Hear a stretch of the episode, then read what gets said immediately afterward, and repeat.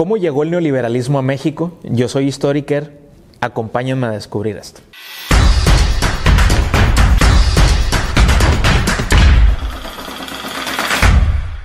El modelo económico neoliberal es el modelo económico, es la forma, es la estructura, eh, él es, son las relaciones que hemos tendido hoy en día, a partir de la década de los años 80, para generar riqueza en muchos países eh, del mundo, a lo largo y ancho del mundo, eh, favorecido o impulsado principalmente por las economías capitalistas, tal es el caso de los Estados Unidos.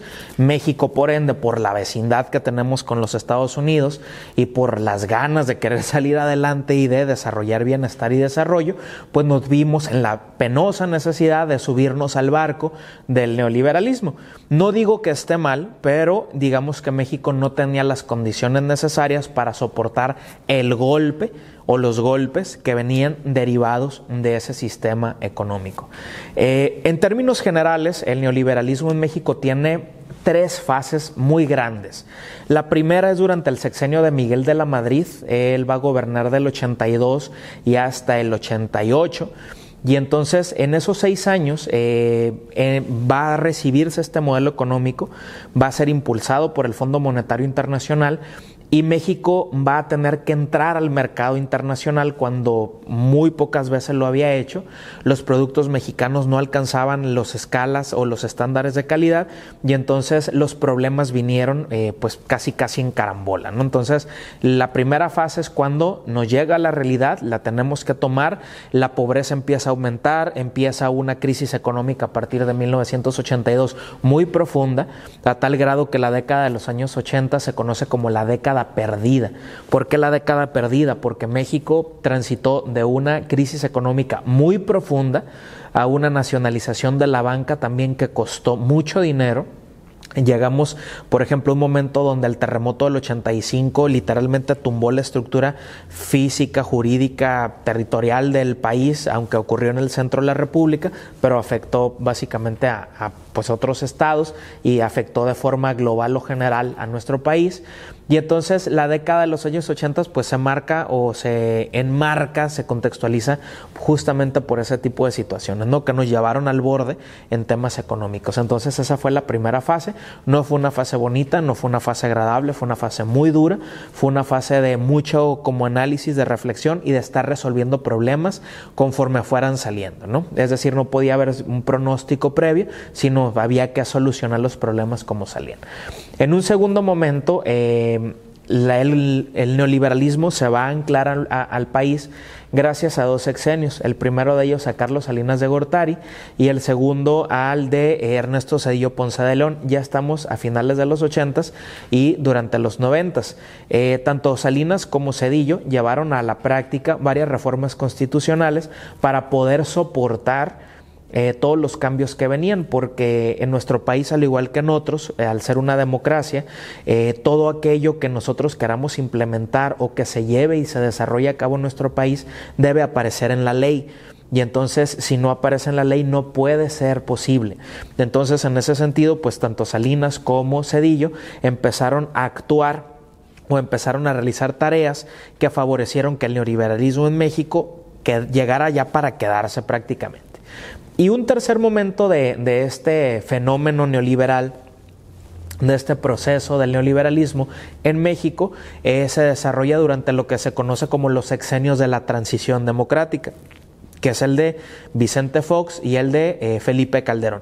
Es decir, eh, ahí ya fue donde se va a afianzar donde ya todos los engranajes estaban bien, bien aceitaditos y donde la maquinaria del neoliberalismo empezó a caminar sin ningún tipo de problema. A pesar de que desde el 82, 83 en México se empezó a o se desarrolló el neoliberalismo, va a ser hasta los 2000 cuando todo esto empezó a rendir frutos y empezó a generar cierta estabilidad, ¿ok?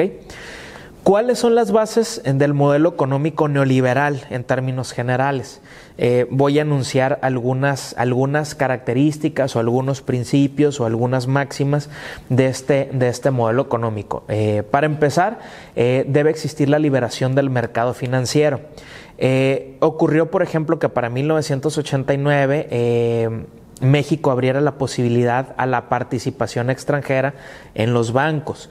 Eh, los bancos habían sido nacionalizados por José López Portillo en el 82, esto acarreó grandes problemas y entonces no era un problema que tenía que comprar el gobierno, entonces se permitió que la iniciativa privada pues comprara o adquiriera esos bancos de tal forma que hasta la actualidad los bancos en México están operados por particulares o están operados por otras naciones o por otros países, a excepción del Banco Central, que es el Banco de México.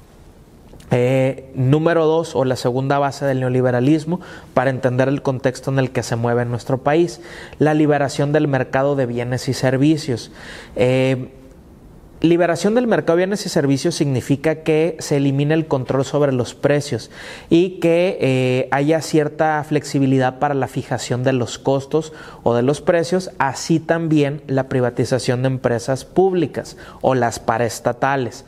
Resulta que antes en la antigüedad el gobierno fijaba los precios, pero el gobierno desconocía cuánto costaban los insumos, cuánto costaba la mano de obra, cuánto costaba la materia prima, cuánto era el gasto corriente, cuánto era el gasto de nómina, y entonces eh, el gobierno únicamente fijaba el costo y a veces pues no había margen de ganancia. Entonces en el modelo económico neoliberal quienes se van a hacer cargo del juego económico pues justamente son las empresas y los empresarios. Y la privatización pues significa vender empresas que eran del gobierno, de bienes o servicios para que eh, se pudiera otorgar pues eh, en manos de un particular. Tal es el caso, por ejemplo, eh, de Aeroméxico. Aeroméxico era del gobierno, se vendió y pasó a manos de un particular. Es el caso de Teléfonos de México, Telmex, de acuerdo, que se vendió a Carlos Slim. también es el caso, por ejemplo, de Ferromex, de Ferrocarriles Mexicanos. Es el caso de Altos Hornos de México y de muchas otras empresas que pasaron a ser propiedad de particulares. Eh, por ejemplo, hoy en día únicamente existen dos paraestatales o dos de estas empresas que todavía el Estado sigue controlando, que es la Comisión Federal de Electricidad y Petróleos de México, ¿no? Petróleos Mexicanos, que es Pemex, ¿no? Otra de las bases del neoliberalismo es la liberación del mercado de trabajo. Eso significa que el Estado queda fuera, por ejemplo, de toda decisión respecto al salario de los trabajadores. Bueno, no es como que quede totalmente fuera. Eh, existen mesas de trabajo o comisiones, como se le llama en el tema laboral, donde están los empresarios, que son los patrones, está el gobierno, están las instancias que cuidan a los, eh, trabajadores, y entonces se llega a un acuerdo entre todos para poder fijar el salario mínimo, eh, que pues en últimos años se ha incrementado mucho y que por mucho tiempo pues había una comisión que tenía dividido al país entre regiones, la A, la B y la C, y dependía de dónde vivíamos, era el salario que se ganaba. Obviamente la franja fronteriza y el centro del país éramos los que estábamos pues, en la franja eh, con mayores posibilidades de tener un salario mínimo mucho más, más alto. ¿no? ¿Cuáles son las características del modelo económico neoliberal en México? El modelo fue impuesto o sea, México no lo buscó. O sea, no es como la sustitución de importaciones que no llegó, la tropicalizamos, la adaptamos, pues nos fue bien, nos trató bien. No es como el desarrollo estabilizador, que bueno, pues aprendimos a vivir con él. No es como el crecimiento acelerado o el desarrollo compartido que fueron propuestas de México para poder solucionar los problemas de México, aunque generaron otro tipo de problemáticas, ¿no? Pero bueno, fue una propuesta. Del caso del neoliberalismo fue en contexto internacional, en escala macro, y entonces, pues, quiere ser amigo de Estados Unidos y quieres tener acceso a los fondos eh, y a los recursos del Fondo Monetario Internacional, pues tienes que aplicar el neoliberalismo. Entonces México se vio obligado a aceptar este modelo económico para poder empezar a salir de la crisis de 1982 y entonces eh, poder generar mayores condiciones de inversión, de desarrollo y de bienestar, porque hay en economía una situación que dice que la gente o el ciudadano se va a molestar cuando mire la necesidad en su cartera, es decir, cuando no tenga trabajo, cuando no consiga empleo, cuando no tenga que comer, entonces cuando va a cuestionar. ¿De acuerdo? Entonces, si el gobierno empieza a resolver ese tipo de problemas y atrae inversión extranjera y hay empleo y hay inversión y hay ahorro, pues todos los trabajadores pues vamos a estar en una buena condición y entonces pues vamos a seguir generando desarrollo y bienestar, ¿no? Otra de las características, por ejemplo, del neoliberalismo en México es que lo ejerció el Estado y fue autoritario. Eh, ¿Qué significa esto? Que el gobierno se apropió de ese modelo económico y lo llevó a la práctica sí o sí. ¿De acuerdo? No realizó mesas de trabajo, no lo tropicalizó, no lo anunció, únicamente lo aplicó por presiones internacionales y entonces pues los mexicanos de la noche a la mañana despertaron con esta noticia no solo de la crisis, sino de toda la escala de cambios o la escalada de cambios que iba a haber posteriormente, ¿no? Es decir, no se tomó la opinión, por ejemplo, de los diferentes actores de la economía en la escala nacional. Obviamente tal vez el modelo es muy bueno, pero para que se haya aplicado sin tanto dolor o sin tantos problemas, México debía haber tenido otra situación u otro contexto, ¿no? Eh, también otra de las características del neoliberalismo en México es que exigió una apertura comercial total. Es decir, México durante mucho tiempo fue como de cuidar su mercado interno, de protegerlo, de apapacharlo, pero eh, ahora en este contexto pues el mercado estaba abierto a diferentes eh, rumbos y entonces los acuerdos, las zonas económicas, los tratados de libre comercio pues prácticamente ya eran como el pan nuestro de cada día y entonces México tuvo que aprender a actuar, a entender, a leer, a hablar, a negociar. ¿De acuerdo? Entonces fue, fue un problema, ¿no? ¿Esto qué va a generar? Ya casi, casi para finalizar. El neoliberalismo en México va a generar o ha generado mucha dependencia de la inversión extranjera. Es decir, eh, México o las empresas mexicanas no han sido las suficientes o las necesarias para poder salir adelante. Siempre estamos dependiendo de que venga otro país a establecer su empresa o establecer su industria, que le ofrezca trabajo a los mexicanos, que pague impuestos, ¿de acuerdo? Para que eh, empiecen a desarrollarse eh, pues los ciudadanos o los habitantes alrededor de ese tipo de industria o alrededor de ese tipo de empresas. ¿De acuerdo? Eh, o también, para ir haciendo como una conclusión, mucho se ha hablado del tema de la privatización de las empresas del Estado. Esto de eh, las empresas públicas o de los monopolios del Estado o los estancos del Estado no son cosa nueva. Desde la época de los reyes, del absolutismo, del despotismo ilustrado, eh, de antes de la ilustración y antes de las independencias en todo el mundo, los reyes observaban que había ciertos negocios que dejaban mucho dinero. Y entonces para e, ser ellos los únicos que obtuvieran esas ganancias, estancaban o, o monopolizaban eh, esa actividad. Es decir, únicamente ellos podían desarrollar ese, ese tipo de negocio. Piensen ustedes eh, en el Monopoly, en el juego de mesa. El Monopoly es tener todas las propiedades que tú quieras, con casas, con construcciones, y de tal forma que si alguien pasa te va a pagar. ¿De acuerdo? Si alguien llega, pues ni se diga.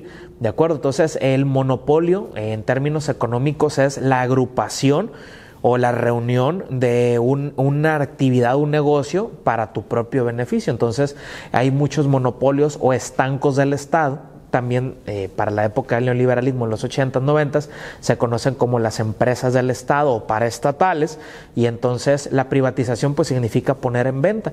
Otro ejemplo de privatización fue el de Televisión Azteca. ¿De acuerdo? Era una televisión que estaba, o un canal que estaba a cargo de la ciudadanía, que era del gobierno, que brindaba información, pero pues el gobierno pues lo dejó y se lo vendió un particular y hoy en día pues hizo televisión azteca, ¿no? La época de las privatizaciones va de 1988, que llegó Carlos Salinas de Gortari, y hasta 1995 con Ernesto Cedillo. Y entonces eh, todo esto se genera en un panorama que se conoce como de las reformas constitucionales o las reformas estructurales. En términos generales, y ya para finalizar, el neoliberalismo ha traído muchos beneficios, pero también ha traído muchos retrocesos. El neoliberalismo ha generado muchas oportunidades, pero también ha incentivado mucho la pobreza. El neoliberalismo nos ha dicho qué hacer pero nosotros tenemos la responsabilidad de el investigar cómo y el sacar adelante este tipo de modelo económico. Es el modelo económico que está vigente en la gran parte o en la gran totalidad del mundo y entonces es el lenguaje común que se utiliza hoy en día entre las naciones. Entonces, pues hasta la próxima.